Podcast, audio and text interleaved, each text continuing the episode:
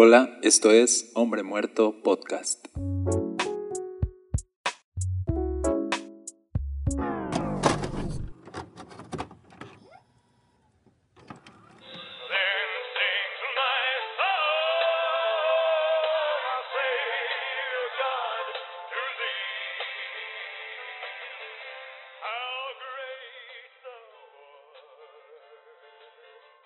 Hey, ¿qué tal? Yo soy Daniel Castañeda. Gracias por estar conectado conmigo.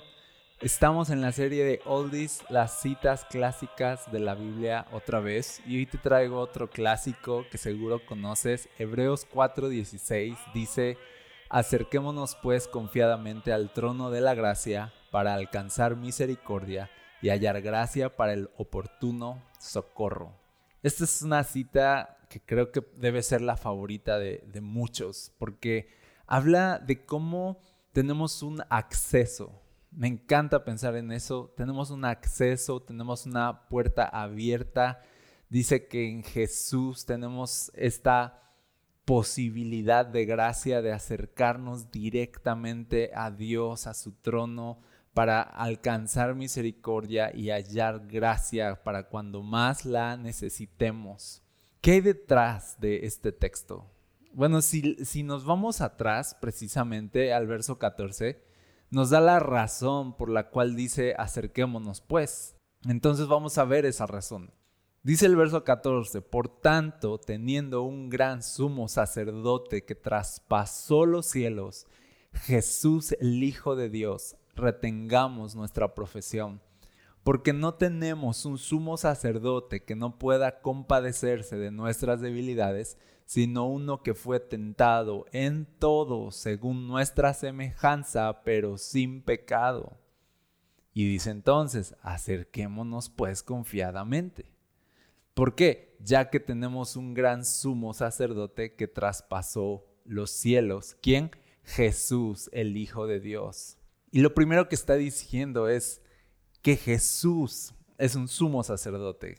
Y un sumo sacerdote era un intercesor, era alguien que oficiaba a favor del pueblo, que oraba a favor del pueblo delante de Dios. Y no se presentaba el sumo sacerdote con su justicia o bajo su nombre o bajo su santidad. El sumo sacerdote siempre se presentaba con una ofrenda, con un sacrificio, con un cordero por el pecado. Y eso era lo que hacía que Dios perdonara el pecado del pueblo. Pero el sacerdote era el intercesor o el intermediario, el que iba a estar ahí entre Dios y el pueblo para interceder por ellos. Y previamente en Hebreos, seguro tú lo has leído, explica cómo Jesús es un mejor sumo sacerdote, porque su sacerdocio dura para siempre. Dice, los sacerdotes de antes morían y no podían continuar su oficio y alguien tenía que venir a reemplazarlos. Dice, pero nosotros tenemos un sumo sacerdote que intercede por nosotros y a favor de nosotros para siempre. Jesús es este gran sumo sacerdote, dice que traspasó los cielos. ¿Por qué dice que traspasó los cielos? Porque previamente también estaba hablando de que los sacerdotes oficiaban en un tabernáculo hecho de manos humanas pero que ese tabernáculo era solo la sombra de lo que había de venir del verdadero tabernáculo. Y dice que el verdadero ta tabernáculo está más allá de los cielos. Y entonces dice que nuestro sumo sacerdote Jesús fue más allá, a donde está el verdadero tabernáculo. Ya no fue como un símbolo, ya no fue como una sombra de lo que había de venir, sino que era el cumplimiento total. Y se presentó Jesús como sumo sacerdote pero también se presentó Jesús como el sacrificio. O sea, Jesús no solo era el sacerdote, Jesús es el sacrificio. Y Jesús presenta su sangre, la cual dice es mejor que la sangre de Abel, que habla mejor. ¿Te acuerdas que la sangre de Abel clamaba a Dios y que entonces Dios trajo un juicio sobre Caín por haberlo asesinado? Ahora la sangre de Jesús clama, pero no clama en nuestra contra, sino clama a nuestro favor. Es increíble es eso, porque sin duda hubo un derramamiento de sangre en la cruz y sin duda fue una injusticia, pero a la vez fue el cumplimiento de toda justicia. es el misterio de la cruz. Sin duda fue injusto condenar al hombre más justo que ha existido, Y sin embargo, en ese mismo lugar donde una injusticia tan grande se estaba cometiendo, en ese mismo lugar se estaba cumpliendo con toda justicia, todo castigo estaba siendo pagado, toda deuda estaba siendo pagada, todo estaba regresando a donde, debía estar. Jesús, el Hijo de Dios, traspasó los cielos con su sangre y su sangre no clama y no es un clamor que se levanta para juicio, sino para perdón y para gracia. Y de ahí que entonces diga, el trono de Dios es un trono de gracia. ¿Por qué? Por el sacerdocio, por el sacrificio de Jesús a tu favor. Piensa hoy esto. Así como la sangre de Abel clamaba por justicia, la sangre de Jesús clama por perdón, clama por salvación. Cuando el clamor de la sangre de Jesús llega hasta, hasta los cielos y traspasa los cielos y está ahí en el verdadero tabernáculo donde la presencia de Dios habita, la sangre de Jesús está continuamente, voy a decirlo así, defendiéndote, intercediendo por ti y operando a tu favor para ti porque has creído en esa sangre y has creído en Jesús como tu Salvador. Es, es maravilloso que la sangre de aquel que fue asesinado injustamente sea la sangre que hoy clama a nuestro favor. Por eso dice, acércate si tienes un gran sumo sacerdote en Jesús que vive para siempre, dice la Biblia en otra parte, vive para siempre para interceder por ti. ¿Y con qué intercede? Dice, no, no intercede con sangre de machos cabríos, sino intercede con su propia sangre. Si tenemos un sumo sacerdote que vive para siempre y que intercede con su propia sangre, la sangre del único justo está ahí a tu favor intercediendo por ti. Por eso dice, entonces, entonces, entonces, acércate, acércate. Hey, tranquilo, hey, dice, acércate confiado, confiado al trono, no dice al trono de justicia, que bien podría decirlo porque el trono de Dios, dice la Biblia que es un trono de justicia, pero aquí lo menciona así como un trono de, de gracia. Es un lugar donde no vas a ser juzgado, sino vas a ser perdonado. No es un lugar donde vas a ser condenado por tus pecados, sino vas a ser cubierto de tus pecados. No es un lugar donde hay desprecio, sino hay aprobación. El lugar de gracia, el trono de gracia. Ahí eres bienvenido, ahí eres aceptado, ahí puedes entrar tranquilamente, confiadamente el acceso está abierto, el acceso está abierto. Y mira, quiero decirte esto, porque a mí me impacta mucho que dice, acerquémonos entonces, acerquémonos pues, como diciendo de, ¿qué hacemos mirando a Dios a la distancia? ¿O qué hacemos relacionándonos con Dios con tanta distancia? ¿Por qué guardamos tanta distancia? Ese es, ese es el asunto de este texto. ¿Por qué guardas tanta distancia con Dios? ¿Por qué no tienes una relación mucho más poderosa? mucho más cercana con Él. Si puedes tenerla, ¿por qué no tenerla? Si puedes acercarte tanto, ¿por qué no acercarte? Si puedes venir ante el mismo trono de Dios, ¿por qué no venir hasta el mismo trono de Dios? Si puedes recibir gracia y ayuda para el oportuno socorro, ¿por qué no venir y recibir gracia y ayuda para cuando más la necesites? ¿Por qué tan distantes? Esa es la pregunta. ¿Por qué tanta distancia entre tú y Dios? ¿Por qué lo miras a lo lejos? ¿Por qué lo miras como si fuera algo desconocido o distante? ¿Por qué no te acercas si puedes hacerlo? Puedes venir ante Él, ante su trono de gracia. Acércate entonces, confiadamente. Ahora, ¿por qué más nos dice que nos acerquemos confiadamente? Dice, porque aparte de que Él es tu sumo sacerdote que intercede por ti, porque aparte de que es su propia sangre la que clama a tu favor, aparte de eso, él es un sumo sacerdote que se compadece de tus debilidades porque dice, Él fue tentado también en todo según nuestra semejanza. O sea, está diciendo, Él también fue humano. Él también vivió las cosas que tú has vivido. Claro, sin pecado. Él no pecó, pero sí fue tentado. Él no pecó, pero sí fue afligido. Él no pecó, pero sí experimentó debilidad. Experimentó lo que es vivir en un cuerpo humano con todo lo que eso significa. Así que dice, acércate confiadamente porque tienes un sumo sacerdote en Jesús, porque el sacrificio que ese sumo sacerdote presenta es un cordero y ese cordero, adivina quién es, es el mismo, es Jesús también. y aparte, el que está en el trono de gracia, adivina quién es, es Jesús, también está hoy en el trono. Así que Jesús, Jesús, Jesús, todo el tiempo, tu amigo, tu salvador, tu Dios, el que te ama, el que entregó su sangre por ti. Pero dice aquí, el que se compadece de ti, el que se compadece de ti. Qué increíble eso. Porque dice que se compadece, no porque nos tenga lástima, no, sino porque nos tiene empatía. ¿Has pensado eso?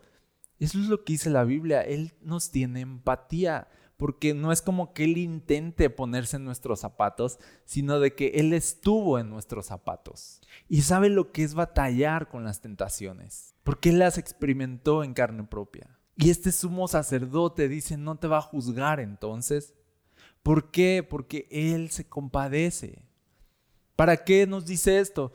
Para que nos acerquemos. Al final siempre todo recae en no tengas una distancia con Dios, acércate tanto como quieras, porque Él se compadece de ti. A veces lo que nos tiene distantes con Dios es el saber todas nuestras debilidades, todos nuestros pecados, en que estemos batallando con tentaciones y pensamos que eso nos debe mantener lejos de Él. No, eso nos debe acercar aún más a Él. Lo que está diciendo aquí es, acércate en tu pecado a Jesús para entonces ser rescatado y ser perdonado. Por eso es un trono de gracia. No es un trono para los que se creen justos, sino es un trono para los que se saben pecadores, pero se acercan confiados, con fe en la sangre de Jesús y que van a recibir perdón, dice aquí. Van a recibir qué? Misericordia. Eso vas a recibir. ¿Qué quiere darte Jesús? Misericordia. Así que acércate en tu pecado y vas a ser salvado y perdonado. Acércate en tu aflicción a Jesús, recibirás ayuda. Acércate cuando seas tentado y Él te va a ayudar a soportar, porque Él también fue tentado, Él también fue afligido y Él sabe lo que estás viviendo. Por tanto, no te juzga por ser débil, más bien te ayuda en tus debilidades. Hey, tus debilidades no ofenden a Jesús, tus debilidades no son un motivo de desprecio. Puedes venir tal y como eres y tal y como estás y recibir ayuda, pero acércate. Él se compadece, Él entiende, Él sabe. Ahora, esto no es un asunto como para, hey, relájate con tu pecado, relájate con las tentaciones. No, ese no es el punto. El punto es de, aún en pecado o aún en medio de tantas luchas y tentaciones, acércate. ¿Por qué? Porque hay un sumo sacerdote que intercede por ti, que presenta un sacrificio que es su propia sangre y él mismo está sentado en ese trono de gracia. Todo ahí está operando a tu favor. Acércate entonces. ¿Y qué más dice? Porque Él te entiende, porque Él lo vivió, no tienes que aparentar, puedes ser tú mismo. No se va a ofender porque seas débil, no se va a ofender porque estés carente de algo. Acércate confiado y recibe su ayuda, recibe su gracia.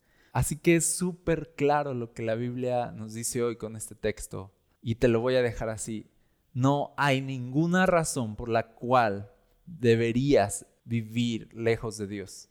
Más bien hay infinitas razones para que puedas vivir cerca de Él. Infinitas razones. La sangre de Jesús, el sacerdocio eterno de Jesús, su trono de gracia. Razones gloriosas y eternas abogan por ti y prácticamente buscan atraerte ahí donde estás seguro. ¿Para qué Jesús hizo todo esto? Para que te acercaras y ya no hubiera un distanciamiento. Acuérdate que en Génesis la relación con Dios se rompió por el pecado. Jesús vino a romper el pecado para que nuestra relación con Él ya no quedara rota. Así que en vez de que se rompiera la relación, Jesús rompió el pecado en la cruz para que ya no hubiera un estorbo y para que pudiéramos estar juntos, unidos otra vez. Así que Acerquémonos pues confiadamente al trono de la gracia para alcanzar misericordia y hallar gracia para el oportuno socorro. Y con esto, para tratar de ser un poco práctico aquí, quiero decirte, cuando vayas a tu Biblia, piensa en estas cosas. Eres aceptado, eres aprobado en Cristo Jesús. Puedes acercarte tanto como quieras. Cuando vayas a orar, puedes acercarte tanto como quieras. Cuando estés delante de Dios, puedes acercarte tanto como quieras. No vengas con un sentido de culpa, no vengas con un sentido de condenación. Ven sabiéndote amado, perdonado en Cristo Jesús. ¿Ok? Ey, y no dejes que tus emociones le ganen a la realidad de un Dios que aboga por ti eternamente en Cristo Jesús. No, no dejes que tus emociones de hoy, hoy no me siento en el mood espiritual, hoy, hoy, hoy siento que soy de lo peor, hoy no me siento tan feliz conmigo mismo, no importa. No dejes que esos pensamientos y que esas emociones le ganen a la realidad del amor de Dios en Cristo Jesús. Me acerco confiado por el amor que Dios me tiene y elijo no distanciarme por cómo me siento conmigo mismo o por cuántas debilidades o cuántas fallas tengo. Elijo acercarme a ese trono de gracia. Elijo confiar en ese amor. Elijo confiar en esa sangre. Y creo que esa sangre y ese amor y ese sacerdote me reciben. Es una puerta abierta y es un acceso libre que tengo hasta el trono de Dios para recibir no aplausos, ¿sabes? Para recibir misericordia y hallar gracia porque eso es lo que necesitamos. Gracia.